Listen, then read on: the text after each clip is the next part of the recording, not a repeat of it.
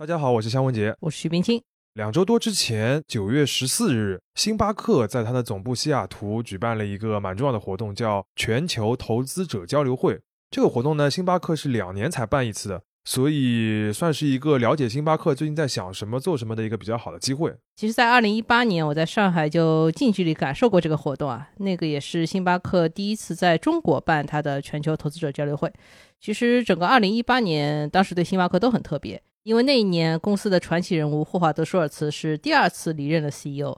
哎，这个谁能想到，在二零二二年，我们竟然又见证了舒尔茨在这个会上交接班啊！又又交接班，哎，他引入了这位新的 CEO，叫拉克斯曼·纳拉辛汉，这是一位印度人啊。他之前是英国快消巨头力杰时的 CEO，嗯，很有名的一个公司，它的下面的品牌。对，然后过去半年里面呢，星巴克因为已经有几位高管离任或者是退休了。所以拉克斯曼其实接手的是一个挺复杂的局面，相当于他不仅要提升业绩，也要与团队来磨合，然后来实现星巴克的 Reinvention Plan，所谓的全球重塑计划。又是全球又是重塑的，听上去这个计划就很重磅啊！啊，确实有很多重磅的内容啊。今天主要来讲讲是里面其中中国的部分，就是星巴克中国董事长王静英披露的叫“二零二五中国战略愿景”。中国业务呢，可以说是星巴克这几年最重视的增长引擎之一，所以我们也简单的比较了一下过去四届的全球投资者交流会上面对于这个部分的披露情况，结果发现呢，今年这个披露啊，不仅是四届里面介绍时间最长、最全面的一次，就连这个战略愿景本身也非常的定量。什么叫非常定量？我来复述一下这串数字啊，就是说到二零二五年的时候，星巴克在中国预计将有九千家门店，覆盖三百个城市。新增三点五万名员工，这个员工在星巴克体系里叫伙伴啊，也是总的伙伴数要达到九点五万人，接近十万了。另外的话，它的中国业务的净收入要翻一倍，营业利润就更厉害了，要达到现在的四倍。等一等，等一等啊，就是 就你前面第一个数字，全中国要有九千家星巴克，就光这个场面就马上超出想象范围了，已经。嗯，其实，在我们这期节目发布之前的九月二十八号。星巴克是刚刚在中国内地开出了自己的第六千家门店，也是全上海的第一千家店。顺便一提啊，这个店和星巴克在二零零一年的上海首店选在了同一个楼里，也是有点缘分啊。目前上海也是全球星巴克门店最多的一个城市。关于这个情况，我们可能接下来还会提到。所以我们讲了这么多次咖啡的节目，终于要来讲一讲星巴克这个品牌了吗？对的。这次星巴克中国给出的是一套非常清晰明确的发展目标。那大家肯定会问，这个有可能实现吗？这么激进的数字？结合这次王静怡女士的介绍，以及我们对于星巴克中国的长期观察，我们呢是希望从以下三个方面给出一些值得我们后续观察和讨论的信息。首先是星巴克在中国的门店扩张策略，以及与这个事情很相关的一个点，叫人才管理。其次就是包括运营、产品创新和供应链升级在内的所谓前后端协同的部分。最后呢，我们会回到这些财务指标，以及最后会讨论一下星巴克在中国可能面临的一些长期竞争格局。那我们也很感谢星巴克中国对这期节目的支持。今天要讲的东西其实非常的多啊，那我们就话不多说，马上开始吧。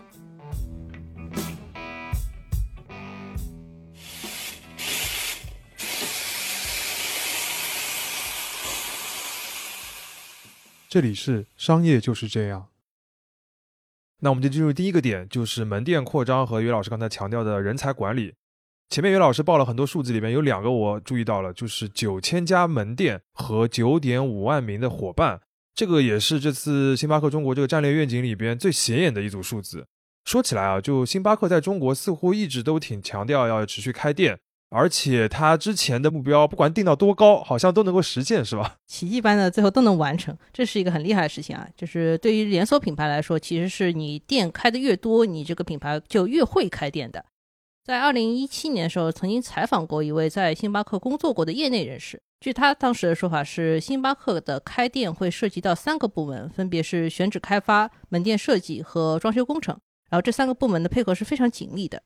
整体而言，一个星巴克门店从他们去接触业主方到正式开出来，平均用时是一百四十天。然后，如果你各个环节再压缩压缩的话，还可以再提前二十到三十天就把这个店开出来了。这个开店的熟练和速度，确实是听到有很多商业地产的朋友都会强调的星巴克的一个特点啊。听上去就是一套非常成熟的流水线的作业，是吧？嗯，对的，到现在有可能还会更快一点，因为这是二零一七年我们了解到的情况嘛。嗯，当然了，这么快的开店节奏呢，可能还是要依赖，比如说普通门店里常见那种标准的装修方案。但是因为现在星巴克也在围绕年轻人感兴趣的消费场景做很多发散性的关于第三空间思考，这种新形式的概念店或者说更高规格的店呢，就不太适用这种标准的方案了。比如说呢？哎，其实过去五年里面，星巴克在国内的一二线核心城市确实尝试了很多新的概念啊。比如说，提供含酒精饮品的这个叫 Bar Mixato 啊，是这么念的，我一直不知道怎么念，但是记得那个 logo，它的中文名字叫甄选咖啡酒坊。OK，然后还有你可以带宠物进去的宠物友好门店，然后还有雇佣了听障伙伴的手语门店，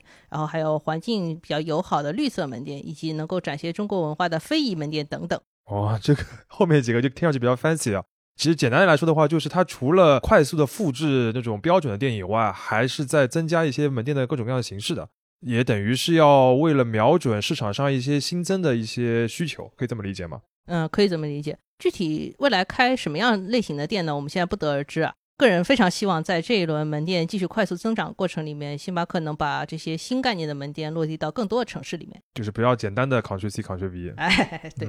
刚刚讲的是这个门店的类型啊，就是关于门店扩张，其实我还有一个问题，它其实提到了一个城市的目标，就是要覆盖三百个城市。我们第一财经杂志不是每年都会做新一线城市的排行榜吗？其实里面有个基本的数字，就是全中国内地的地级市或者地级以上的城市，一共就三百三十七个。所以它三百个城市这个目标的话，相当于可以理解为三年之后，星巴克的门店可以渗透到中国的 真正的意义上的大江南北了。关于这个问题呢，我们也请星巴克中国给我们提供了一些数据，其实就是想看看他们最近几年到底都进入了哪些城市啊？只看最近两年的话，星巴克新进入的城市就包括黄山、玉溪、安顺、乌兰察布、新州、阜新、呼伦贝尔。延安、长白山、宝山、商丘、文山、随州、巴中、六盘水、通化等等，猝不及防的报菜名。哎呀，而且就说实话，有很多城市乍一听都反应不过来是哪个省份的，是吧？对照了一下今年的这个新一线城市排行榜的这个名次来看一下，这些城市平均的排位是二百三十五位，其实意思就是说，他们妥妥的都是一些所谓的五线城市这个级别。我们经常都说下沉市场，下沉市场嘛。看来星巴克的这个下沉的程度已经是超出了我们一般的这个想象了。其实，在一个地级市或者说更下沉的县级市里面的星巴克门店呢，其实它很容易变成一个重要的社交据点，这个也是星巴克特别擅长的事情。嗯，但是话说回来，不是说星巴克接下来都是在这种小城市开店的，其实，在大城市里面也要继续增加门店密度嘛。我们前面提到说，现在上海是全球星巴克数量最多的城市，有一千家了。这个其实，在二零一五年就已经达到这个数量最多这个目标，只是越开越密了。但是与这个标准相比呢，国内其实有很多大城市也有很强的潜力。像国内，比如说北京啊、杭州、深圳、苏州、广州，目前的星巴克门店数呢都已经超过两百家，其中北京是超过四百家了。但他们可以更多，对吧？可以跟咖啡更加的绑定。哎，可以更多。如果说星巴克要在之后三年里面多开三千家门店的话，除了继续下探低线市场以外，尽快在这些已经有优势的城市里面加大门店密度，我觉得也是一种可行的策略。而且我觉得还是非常必要的。于老师啊，就我们说好了，第一部分是讲门店扩张和人才管理，结果你讲了这么多，还是在说门店，人才没提到了。怎么说呢？门店规模确实是一个引领性的指标。包括人才体系啊、运营和供应链，其实都是建立在这个门店规模的基础上去讨论的。就要先讲这个，才能讲后面的。对，但是人才管理这个部分呢，我确实想单拎出来讲一讲。因为在说到连锁品牌或者大公司的时候呢，我们常常会提到一个词叫管理的半径。直观理解半径这个概念呢，就是指这个公司业务规模的大小以及它所涉及的地区范围大小。但是半径还有一层含义，就是这个公司团队规模的大小以及员工本身的多元性。因为公司一般不在年报里面过多披露这些话题啊，所以说人的部分经常是被忽略了。但是星巴克的伙伴文化又是特别出名的，他曾经很多次在自己的年报里面提出，伙伴是我们成功的核心和灵魂，而且他设计过很多行业里面都很颠覆的那种员工福利和激励机制，其中很有名的一项就是在一九九一年启动的叫咖啡豆股票制度。这个具体是指什么呢？这个在霍华德·舒尔茨的著作叫《将心注入》里面有一些介绍啊。早期的这个方案，简单来说就是每一位星巴克伙伴都有机会在自己的年基本工资的基础上获得价值百分之十二的股票期权。比如说啊，我一年的基本工资是两万美元，那我就可以相当于拿价值两千四百美元的期权，而这个期权呢，可以分五年兑现为股票，每年兑百分之二十，相当于可以用员工价购买大概价值四百八十美元的股票，然后这些股票你可以长期持有，也可以直接卖掉。等于是现在我们比较熟悉的一些员工期权啊，这种类似的激励机制，但只不过它是一九九一年就开始搞这个事情了。嗯，对。那这里面有两个问题啊，就一个是你刚刚说到每位星巴克伙伴，也就是说星巴克的员工都有机会拿到这个咖啡豆股票吗？还是说不是所有的人？另外一个就是一九九一年的时候，星巴克还没有上市嘛，那它这个东西到底是怎么来兑现呢？咖啡豆股票这个制度里面就是有两个重要的特点，第一个就是它覆盖所有的星巴克长期员工。什么叫长期员工？只要你在星巴克工作满六个月，你是一个正式员工，或者你是一个兼职员工，但是你在星巴克每周的排班工作时间有二十小时以上的话，你都可以参加这个计划。兼职也可以，兼职也可以。第二个就是说，一九九一年确实是当时星巴克第一年实现了盈利，然后他当年就提出了这个计划。当时公司确实还没有上市，而且这么做不仅会影响股东的利益，也会被美国证监会盯上。因为证监会当时的制度是认为，就是如果你超过七百个人持有你这个公司的股票，你就是一个上市公司。你都公开了，对吧？对对的。最后，星巴克呢是申请了 SEC 的豁免，它就成为了美国第一家向全职和兼职员工都提供股权激励计划的私营企业。这相当于他用这个制度把所有能够动员起来的员工都变成了公司的合伙人。也就是在一九九一年，星巴克内部就停止使用“员工”这个词了，一律改叫伙伴。所以刚才都是什么伙伴非常重要，伙伴非常重要，其实指的就是员工。对，其实，在公司发展早期就能想到这种既能稳定组织又能筹集资金的方式，还是很大胆的。其实放到现在，这种的制度也是很少有公司能够实践的。因为在餐饮或者零售这样的服务行业呢，基层员工的稳定一向是非常大的问题。比如说，经常会遇到问题，有员工的年龄比较轻啊，就是他职业会比较动荡，或者他时薪不是很高，包括缺少一些明确的上升通道等等。在今年的全球投资者日上面，也看到星巴克负责战略和转型的一个执行副总裁叫 Frank Britt，他特别说明了现在美国服务业人才市场这个局势非常严峻。他提到有一个数字，说是百分之五十已经离职的餐饮和零售行业的员工是很难回到这个市场上的，这就造成了一个非常大的用工缺口。其实，在新冠大流行这个背景下面，有很多行业这个用工缺失已经是一个就是大家关注蛮久的一个问题了，一个困境。那中国市场是个什么样的情况呢？中国嘛，其实是另一个局面，就是因为咖啡行业这两年发展的特别快，相当于新增了一块用工的需求。我们杂志前一段时间有一篇专门探讨咖啡师职业发展的文章，里面所有的受访者都提到，缺人已经变成这个行业共同在面对一个难题。就是反正大家都缺，但是中国市场是因为咖啡发展的太快了，所以缺人。对。那么问题就来了，就根据这个二零二五愿景啊，星巴克未来三年在中国市场还要新增三万五千个工作岗位，那岂不是这个 供需上面更加困难了？相当于对于优质人才竞争更加激烈了，只能说大家都在抢咖啡师是吧？只能说星巴克很赶啊。这个行业里面呢，短期大家容易拿出来一些人才激励方案呢，基本上就是高薪高福利。然后星巴克呢，就是像去年年底也提出过一个计划，就是针对接近四万名全职零售门店员工。拿出十四薪的方案，就是从来没有听说过你在咖啡店打工可以有十四薪啊！当然，像薪酬、福利这种都是很多都是短期项目嘛，所以长期还是在拼你是否在这个公司里面有可持续的成长空间，包括一些晋升的空间。那要举举例子了。这里我就想提一个比较有意思的项目。前面我们不是提到说星巴克这几年下沉的力度非常大，要去很多低线的城市开店嘛？对啊。星巴克的内部就有一个叫“伙伴回家计划”的东西，它其实是鼓励成熟的咖啡师，你可以申请回到自己家乡里面去帮忙开一个新店，在新店里面工作。这个就相当于把他们之前的经验直接带到了一个待开发的新市场。员工自己呢，也可以靠这个计划来打开他的上升空间。他原来可能在一线城市里面只能当一个店员或者是一个中层的一个级别，然后回到家乡的话，反而有机会可以当店经理。等于是公司帮你逃离北上广，对吧？开玩笑啊！其实我看到我们年初那篇文章里边也提到过一个点啊，就是一个好的咖啡师可以影响到整家星巴克门店或者说是咖啡馆的这个生意，因为他们这个服务其实会直接影响到消费者对于整个这个店或者这个品牌的整体评价的。那所以对于新门店来说，这种第一印象还是尤为重要的啊。就是从这个角度也可以理解他为什么要做这样的一个所谓伙伴回家计划的这样一个方案。当然，这里面有一个大前提。就是员工本身对于这个组织也要有足够的认同感和成就感，才能说真诚去代表品牌跟消费者做那种有人情味的互动。这是一种基于人的关系吧，听上去非常传统啊，大家好像一直都在做这个事情，但实际上你要把这个事情做好，搭建一个成熟体系，难度是很大的，因为涉及到很多人才培养和企业文化的长期投入嘛。而一旦成功，这个价值就是巨大的。对啊，不然的话，你让大家回家，人家就不睬你，有什么用呢？嗯，对，国内会有个什么情况，就是因为消费市场的数字化程度比较高。大家会看到很多品牌都在说自己在做连接啊，在做社群，要跟消费者做朋友。但实际上他们在干什么呢？他们就在发券、搞微信群、搞直播。这个其实更像是一种基于交易的关系。这个就跟我们前面提到基于人的关系相比呢，就会更脆弱一些。刚刚岳老师是直接翻译了几个互联网热词。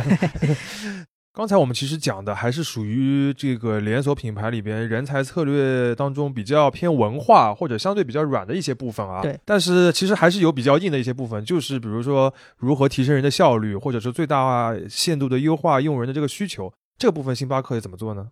这里我们正好可以讨论一组数字，在二零一五年到二零二二年之间，星巴克中国曾经六次同时披露过他们当时的门店和伙伴规模的数据。理论上，我们拿这两个数字一除呢，就可以算出来他们当时单店的人员规模是什么样的。当然啊，这里的伙伴数据是同时包含了门店零售和知识中心两部分总和。门店零售很好理解，就是在门店里面做咖啡这些伙伴；知识中心呢，主要是类似于像管理层以及像人力、行政、技术这类偏中后台的岗位，是都放在知识中心里面的。所以只能说是一个很粗略的算法啊，就我们就稍微算了一下。是在二零一五年初的时候呢，星巴克中国平均每个门店会配有十六点七名伙伴，然后在二零一六年到二零一七年的时候就降到了大概每个门店是十四名左右，然后到二零二二财年这个数字会进一步下降，它会下降到每个门店十名左右。啊，从十六点七到十，呃，我有点理解你为什么在这边举这个数字啊，因为我们前面讲到的是这个人的效率或者工作效率的这个提升嘛，那你既然每个门店的人少了这么多了，那就是涉及到这个效率的问题了。可能一方面是因为就是支持中心的这个部分本身它的支持能力更强了，这个部分的人员规模呢可能是不用随着门店规模同步增长，不是说你开九千家店我就要同步再招很多很多的后台的人。另外一方面也有可能是因为门店本身的人效更高了。这一次呢，关于星巴克中国二零二五战略愿景介绍里面也特别提到了一些门店层面的数字化解决方案。包括一些更智能的排班表啊，或者更智能的库存管理系统等等，这些对于长期提升门店员工的效率呢，肯定也是有帮助的。那这个就是要讲到袁老师前面讲的第二个大点，就是运营、产品研发还有供应链的这些前后端协同的这个问题了。其实所谓的运营、产品和供应链各自都是很大的话题啊，要不我们还是拆开来讲一讲，好吗？对，那先说运营吧。星巴克在中国最近几年主要的两个基础工作就是数字化以及拓展新的需求场景。数字化部分很好理解啊，像是星巴克 APP 啊、小程序、自营电商强化都在这个部分里面。然后全场景的话，除了我们前面提到的门店这个层面，特别重视另外一个层面就是外送了。嗯，我看外送这个部分，它的定的目标数字也蛮高的，就是希望三年内实现总计超过四亿外卖订单。然后外送的年销售额要比二零二二的这个财年要翻一个番，嗯，很高的一个要求啊！我最早接触这个外送业务的时候，星巴克的合作伙伴还只有饿了么。呃，当时那个亮点我还有点印象，就是他专门设计了一套下单、取单和配送流程，有一些专属的配送员，然后专属的一些配送箱啊之类的。后来呢，星巴克又增加了跟美团的合作。据说啊，现在每一单外卖星巴克饮品的平均配送时间都只要十九分钟了，很快。店还是比较密的嘛，对吧？时间短一点也可以理解。因为外送咖啡其实是这两年国内品牌都特别重视的一个消费场景，所以包括星巴克在内啊，也有很多是在门店层面直接去适配这类需求的。前面我们不是提到星巴克现在有很多概念店嘛？其实漏了一个，就是主攻。外送的一个门店叫飞快，然后截止到今年八月呢，已经有一百四十多家了。这里我忍不住要插一个自己的吐槽，就是我经常会把这个门店念成咖快，所以飞快就是 飞快，它是一个谐音梗。呃，它是速度飞快的意思啊。OK，它其实主打就是更高效的外送服务体验。这个门店里面的全自动咖啡机水平就更高了，然后它的智能取餐柜的规格也是更高的。总体来说呢，它还是一个很舒适的空间。我有一次早上就在一家搓搓新的 飞快门店里面办公啊，这个店里面其实那种忙而不乱的状态，只配了几个店员，但是大家的操作效率都很高，然后呢，跟进店的消费者沟通也很充分，然后那个新机器又是不灵不灵的，这个整个在里面坐着心情就很好。新机器不灵不灵的可还行，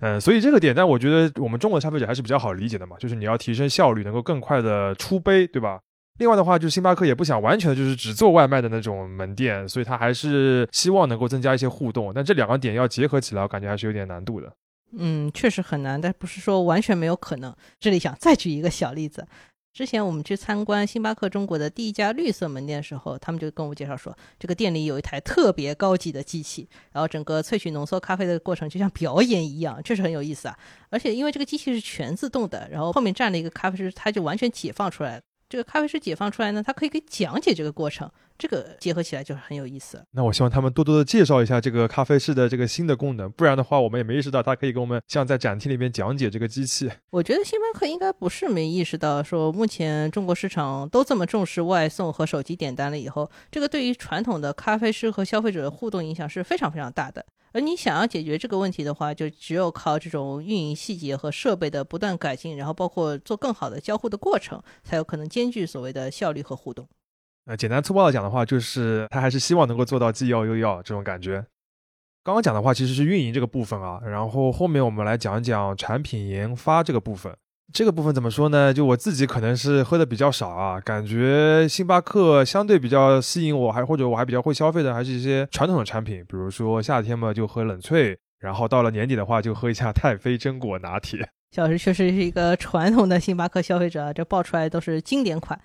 不过，这个直觉反馈的背后呢，就涉及到一个比较复杂的行业问题。我们经常开玩笑说，目前国内咖啡行业最重要的趋势就是咖啡奶茶化嘛。哎，他会用各种各样新奇特的奶啊，或者风味糖浆，还有小料的部分来魔改咖啡，就把咖啡变得非常的花哨。然后消费者追求的也不一定是咖啡本身，而就是一种略有咖啡味的饮料。尤其是现在号称的那种特调咖啡，我觉得就是咖啡的味道已经喝不出太多了。呃，这个就有点过分了。简单来说，我觉得是大家的产品研发策略都太雷同了，基本上都是在围绕风味配料的部分做调整嘛，而且用的都是那种反馈很直接的方案，比如说要换糖浆之类的。其实咖啡本身是一个风味很丰富而且很精细的东西，完全可以用很多别的创新的手法把它这种内在优势激发出来。感觉要进入岳老师的这个专场部分了。就说实话，你不提这个点的话。我确实会有一个潜意识里面的一个概念，就是把所谓的咖啡创新和加那些奶茶这种画个等号了，就没有想到咖啡还有一些别的东西了。确实有别的创新方案，比如说，我觉得今年星巴克提出来那个冰镇浓缩系列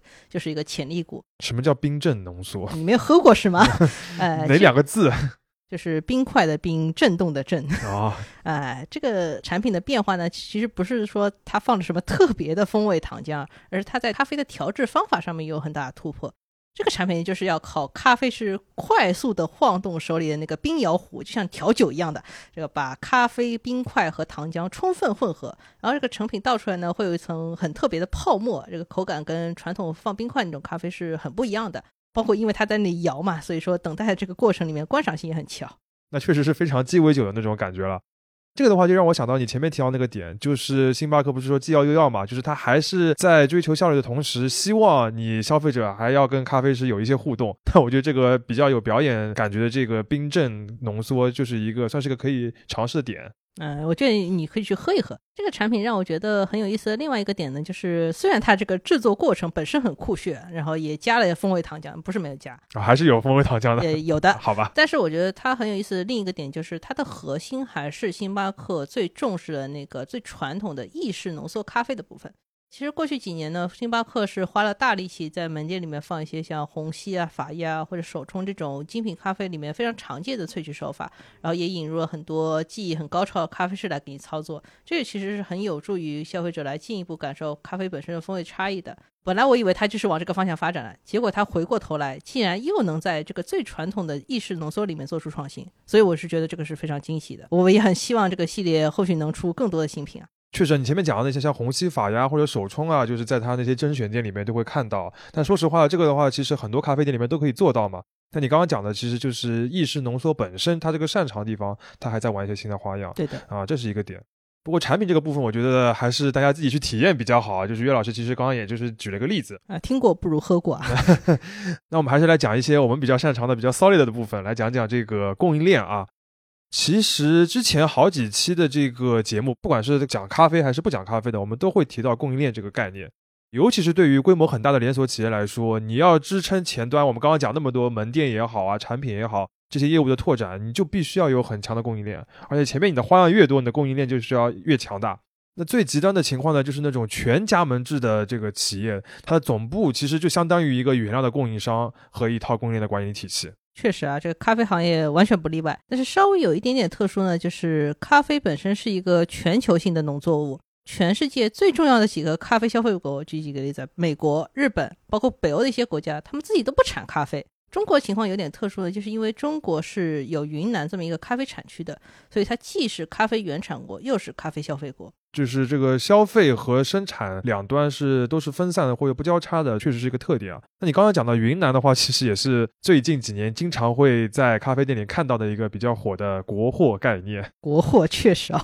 其实我在二零一八年初呢，也去了云南普洱去看当地的咖啡市场啊。所以这个咖啡是种在普洱的吗？哎，对，它会有普洱味吗？没有啊，这个是个烂梗。Sorry，当时我去的时候呢，正好是产季的后期，所以交易的环节也很活跃。我们也拜访了星巴克在当地的收购点和一个叫种植者支持中心的地方。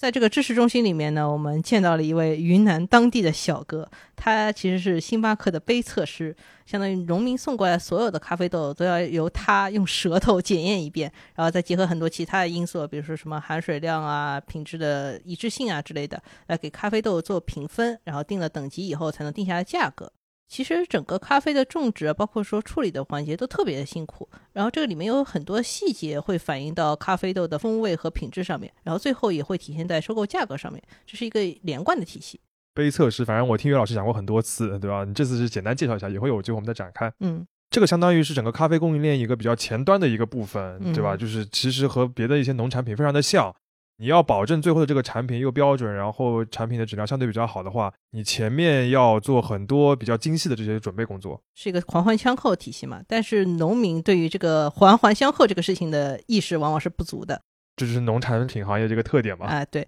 所以说就需要前期去投入很多的精力来给他们做培训啊，然后包括种植过程中要及时的解答他们的问题。所以星巴克在云南当地的团队里面会配很大比例的一个职位叫农艺师，这又是什么？呃，农艺师呢，其实就是一年到头在各个庄园里面跑，给他们现场解决问题，给他们做培训的这些人。另外呢，还有一些云南当地适合种咖啡的产地呢，可能连比较像样的像加工厂，包括加工设备都没有，这个也需要很多资金和精力去做基础的建设。感觉是农业频道里面致富经那些专家会教给农民的一些事情。哎，当然只能说所有环节做到位了，说咖农才能获得比较好的经济回报，并且在行业里面获得比较高的认可嘛，就是这个逻辑还是成立的。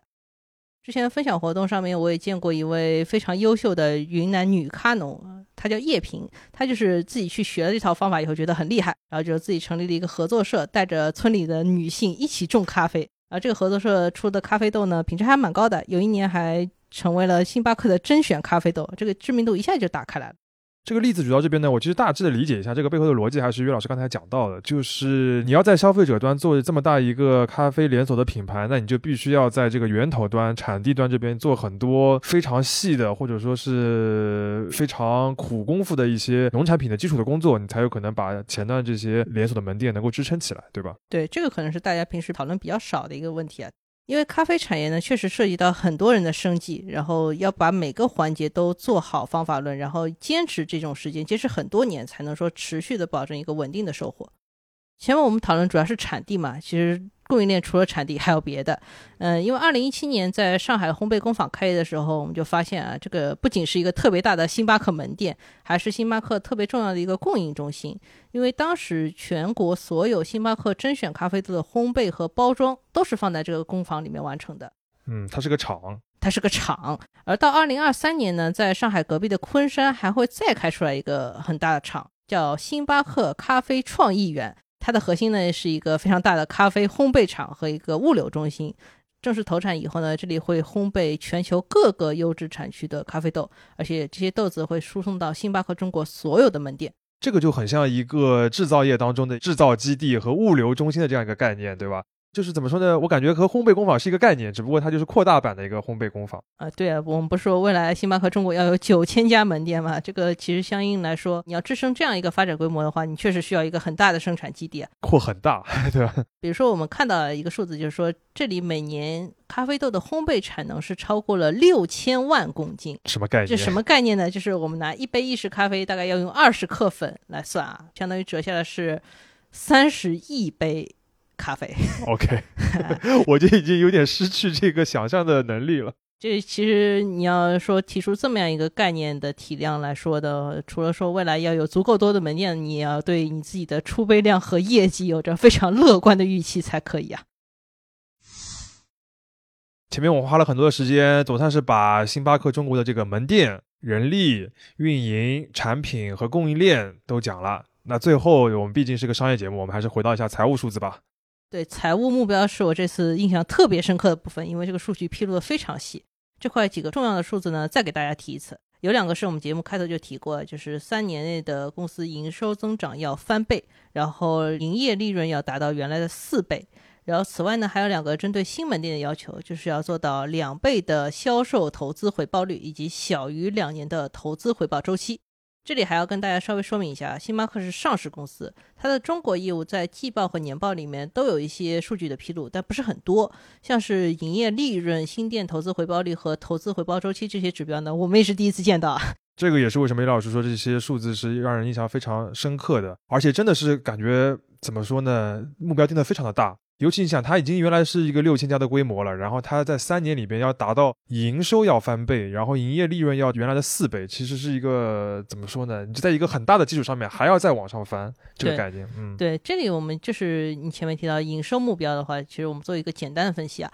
我们去看了星巴克二零一八年至今所有财季的中国区数据，然后我们去算它的单店收入的变化情况，其实可以发现啊，除了是受疫情影响特别严重的几个季度以外呢，这个数字。基本上是稳定在十七点五万美元左右，就是星巴克中国。每家门店平均每个季度就是赚十七点五万美元，当然好一点的时候可以到十八万美元，甚至更多，但是也不会增长很离谱。它是稳定的，但是完全是稳定的。那相当于如果你的门店数从六千家增长百分之五十到九千家，然后你乘以一个稳定的单店收入，这个营收也就是相应增长百分之五十啊。就它的目标是一百，对，完全不一样，对吧？更不要说新店，往往还有个所谓业绩爬坡期，然后再加上偶尔的疫情影响，这个目标其实很有挑战性的。对。当然了，星巴克除了跟门店强相关这种现场点单和外送的收入以外，也有一些其他的收入来源。比如说，我们这是在二零二五中国战略愿景里面看到周边产品销售，就是星巴克很想发力的一个点。这个希望未来能够创造百分之三十左右的年均增长率，也是挺大的一个目标。忘记了，就是它还有个周边这一块部分，还是蛮多的，对吧？大家日常每年还是会消费一些的。等于是要从一个单纯卖咖啡和卖第三空间的这样一个公司，变成一个咖啡加第三空间加杯子都要卖的一个公司。虽然有这些辅助增长点啊，但是我还是非常好奇，像营收翻番和营收利润翻两番这种目标啊，对于星巴克中国而言，到底要怎么达成？因为这意味着不管是运营、人力还是供应链，你都要提升到一个很高的水平上面。比如门店层面，那我们可能想象到一个未来情况，就是会有比较大比例的外送的单子。这个到时候人手能不能匹配上这些需求，就是很值得考验。还有就是成本端，就是是不是能够通过规模效应进一步的把前期的成本压一压。那就是刚刚讲到那个在昆山的咖啡创意园能够发挥多大作用？制造业，制造业 啊，对对对。呃，另外就是所谓新店的这个投资回报率和投资回报周期这两个指标要求也特别高。嗯，这个跟我们印象中星巴克是在每个门店上面都花很多钱，而且也不着急收回成本，这个感觉就不太一样了嘛。当然，这里面可能也有些小的方法，比如说有的设计方案，或者说建材啊、运营层面做一些环保的策略，其实是有助于降低门店的前期成本的。嗯，另外，如果你去设计一些整体效率更高的门店，比如说我们前面提到飞快，那可能也容易帮他达到这个目标。当然，这里还是要强调一遍，针对星巴克中国营运目标的分析和展望，是我们基于已知的财务数据和运营数据以及业务层面公开信息给出的推测，这里不构成任何投资建议。简单总结一下，就是星巴克中国其实给自己的未来三年定了一个非常高的一个目标，而要实现这个目标，你就需要拓展一些新的增长点，比如说外卖或者一些新的门店形式。同时呢，你还要想方设法的提升你这个公司整体的经营效率和经营的质量。那主要的方面呢，就是我们前面提到的那几个大点。我们节目之前聊过不少的咖啡品牌，里面有一些本土的新兴的公司，也有像跨国的连锁，新的热点很多。但是你如果去看一些业内讨论呢，会发现这些新的玩家呢，还是绕不开星巴克。他们呢会将星巴克中国的规模和业绩作为一个特别重要的参考，相当于所有的品牌都在比划着自己跟星巴克是一个什么相对的关系啊。这也是为什么我们聊这么多咖啡的的这个内容，还是想要讲讲星巴克啊，因为它某种程度上是成为了一个市场或者这个行业的一个锚点。但是呢，这种比法或者说这样的一个思路背后是有个隐藏的逻辑问题的，就是你把它说成锚点的话，好像是星巴克中国本身是一个。静止的事物，对吧？它自己不动的。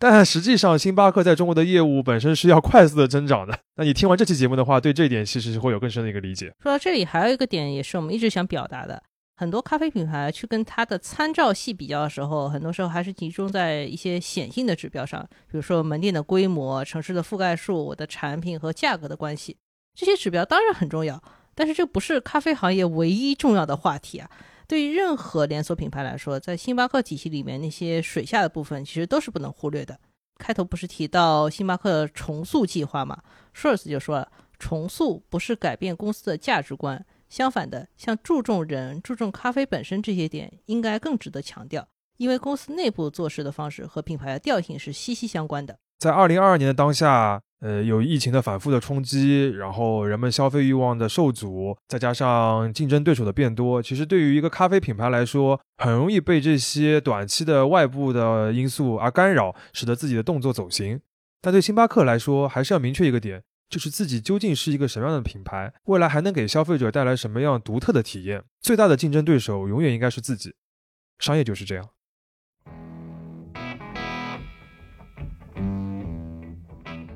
感谢收听这一期的商业就是这样。你可以在苹果播客、小宇宙、喜马拉雅、网易云音乐、QQ 音乐、荔枝等平台收听我们的节目。微信公众号“第一财经 eMagazine” 也会推送每期节目的内容。如果喜欢我们，欢迎你在苹果播客给我们五星好评，并期待你在各个平台与我们交流。尤其欢迎分享你感兴趣的话题。下期见。